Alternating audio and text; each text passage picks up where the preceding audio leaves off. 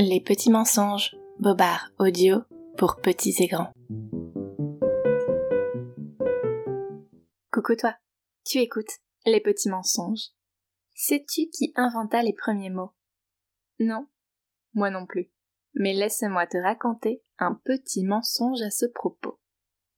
Imagine-toi une forêt, où vivent joyeusement deux compagnons inséparables.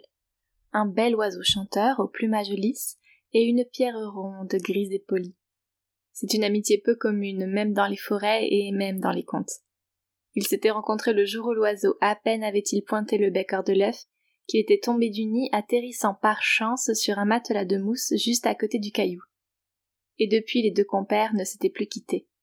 Ils parcouraient la forêt, l'oiseau volant de branche en branche tandis que la pierre roulait, escaladant les racines, bousculant au passage quelques insectes besogneux et de temps à autre, l'oiseau finissait par se poser sur sa pierre et l'un et l'autre se décrivaient les paysages qu'ils avaient pu admirer lors de leur promenade.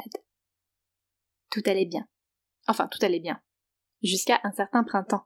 C'est que l'oisillon avait bien grandi et était devenu une jolie tourterelle courtisée par de roucoulants amoureux.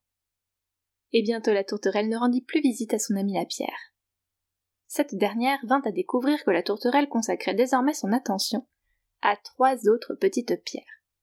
Elle les aimait tant qu'elle les avait invitées dans un cocon de branches tout en haut d'un chêne et ne les quittait pour ainsi dire jamais.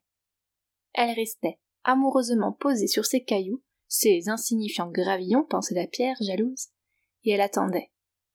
Triste mais certainement pas résignée, la pierre eut l'idée d'attendre la pluie qui lui serait utile pour attirer l'attention de son amie.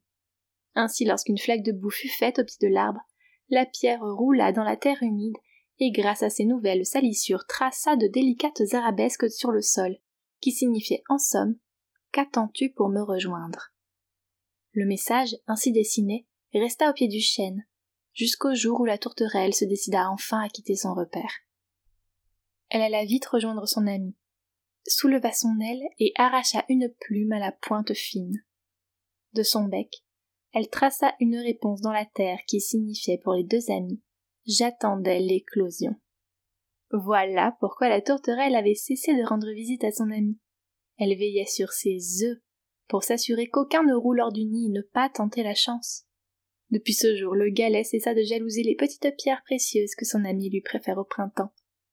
Peut-être qu'un humain se frotta deux fois les yeux lorsqu'il aperçut cette ingénieuse pierre se rouler dans la boue avant de rentrer chez lui inventer le stylo à billes, et peut-être qu'un autre humain s'attribua tout le mérite d'une tourterelle patiente lorsqu'il utilisa pour la première fois le stylo à plume.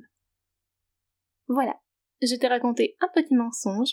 J'espère que cela t'a plu. Si oui, on se retrouve très bientôt. D'ici là, je t'embrasse et surtout, ne crois pas tout ce que les adultes te racontent.